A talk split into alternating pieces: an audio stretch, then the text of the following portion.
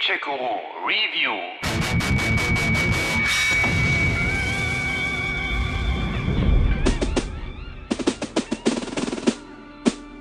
1999 erschien das Echtzeitstrategiespiel Age of Empires 2 und trat die bisherigen Throninhaber StarCraft und Command Conquer 3 mal eben in die Tonne.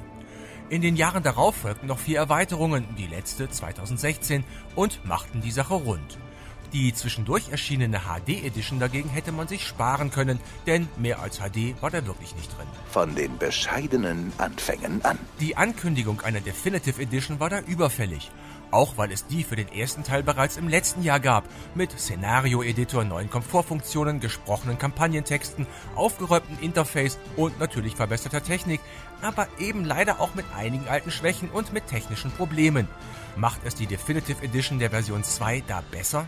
Seid gegrüßt, Jungfrau. Mein Kumpane und ich werden euch sicher in das Schloss des Dauphins geleiten.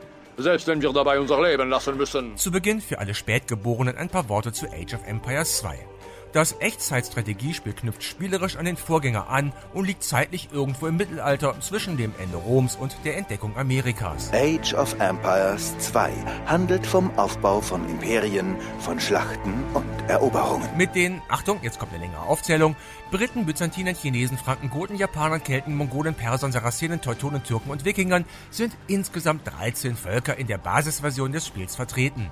In fünf Kampagnen schlüpft der Spieler in die Rollen von William Wallace, Joanna von Orleans, Saladin, Genghis Khan und Friedrich Barbarossa. Der Tod ist von nun an unser ständiger Begleiter.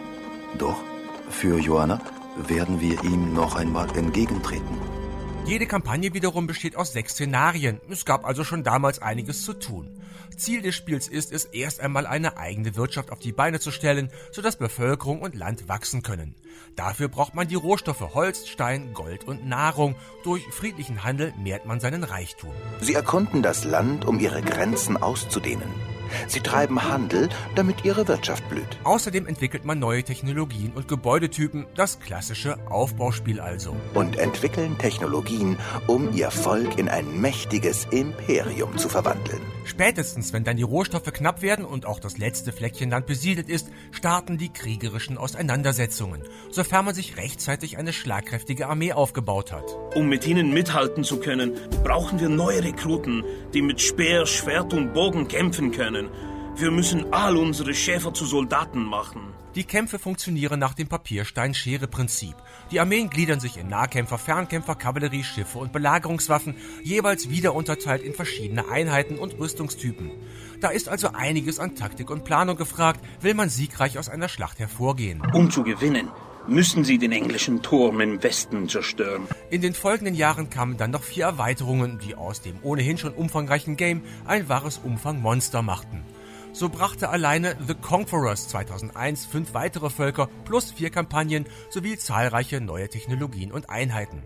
Ähnlich groß waren die Mitbringsel von The Forgotten von 2013, The African Kingdoms von 2015 und Rise of the Rajas von 2016, das in Südostasien angesiedelt ist. Sobald die Wolken sich aufgelöst haben, wird die japanische Flotte zurückkehren und ihre Kanonen auf die Dämme und die Überbleibsel der koreanischen Flotte abfeuern.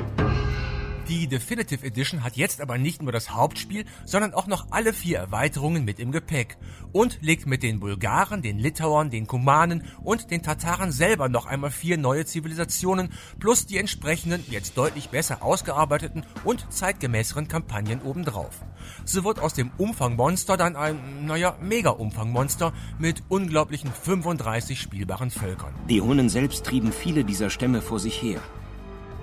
Sie waren schreckliche Krieger aus den Steppen Asiens, deren Körper von rituellen Narben entstellt und deren Beine vom Leben im Sattel deformiert waren. Dabei passen sich die neuen Inhalte perfekt ins Spiel ein und wirken kein bisschen aufgesetzt, sodass man sich anfangs fragt, ob die nicht schon immer dabei gewesen waren und wir die nur nicht bemerkt haben. Wir reiten mit euch, Attila. Die Entwickler von Microsoft haben aber nicht nur den Inhalt gepimpt, sondern auch an der Technik geschraubt. So wurde zum Beispiel die Gegner-KI general überholt und agiert jetzt deutlich schlauer als früher. Vor allem wurde dabei aber das größte Ärgernis beseitigt. Auch die Computergegner müssen jetzt erst einmal eure Einheiten entdecken, bevor sie angreifen, statt wie früher das schon einfach vorher zu wissen. Danke dafür. Willkommen zu Hause. Und auch beim Handling und beim Interface wurde einiges bereinigt, das damals noch den Spielverlauf unnötig verkomplizierte. Da werden zum Beispiel Kampagnenziele eingeblendet, wird der Ackerbau automatisiert oder militärische und zivile Einheiten getrennt erfasst. Wenn Sie die feindlichen Soldaten besiegen, haben Sie Ihre erste Schlacht gewonnen. Kein Wunder, dass schließlich auch technisch einiges passiert ist. Da wurden Sounds und Musikstücke komplett neu überarbeitet, Animationen verbessert und Zoomstufen eingebaut. Die Grafik musste sogar von Grund auf neu gemacht werden, da nach dem Ende des ursprünglichen Entwicklerstudios, den Ensemble-Studios, die Originalassets auf magische Weise verschwunden waren. Vielleicht ist unsere Pechsträhne damit beendet. Klar, man sieht da immer noch, dass das Original 20 Jahre auf dem Buckel hat. Im Vergleich zur Urfassung aber ist das ein Riesenschritt nach vorne, der alten Age of Empires Veteranen die Tränen der Rührung in die Augen treibt. Wenn Sie zu einem neuen Zeitalter voranschreiten, sind neue Technologien und Gebäude verfügbar. Was ist sonst noch neu? Nun, da sind zum Beispiel zeitgemäße Social Media Features, um eigene Spielsitzungen zu teilen oder anderen beim Zocken zuzuschauen, ein verbesserter Multiplayer mit Ranking, Clans und eben einem Zuschauermodus, der aber gerade zum Release noch einige Probleme machte und einiges mehr. Das ist der richtige Weg, um eine Stadt zu bauen. Fazit, ja, trotz aller Verbesserungen merkt man Age of Empires 2 sein Alter doch an. Vor 20 Jahren steckten Echtzeitstrategiespiele eben noch in den Kinderschuhen, da hat sich in der Zwischenzeit einiges getan, auch was Tempo und Spielkomfort angeht. Und trotzdem versprüht dieses überarbeitete fette Gesamtpaket auch heute noch seinen unwiderstehlichen Charme. Wahre Qualität ist eben zeitlos und macht auch heute noch richtig Spaß. Und das nicht nur den Fans. Und mit Geschick und ein wenig Glück gelingt es ihnen vielleicht sogar, ein Weltwunder zu erschaffen und ein Imperium zu errichten, das die Zeiten überdauert. Gamecheck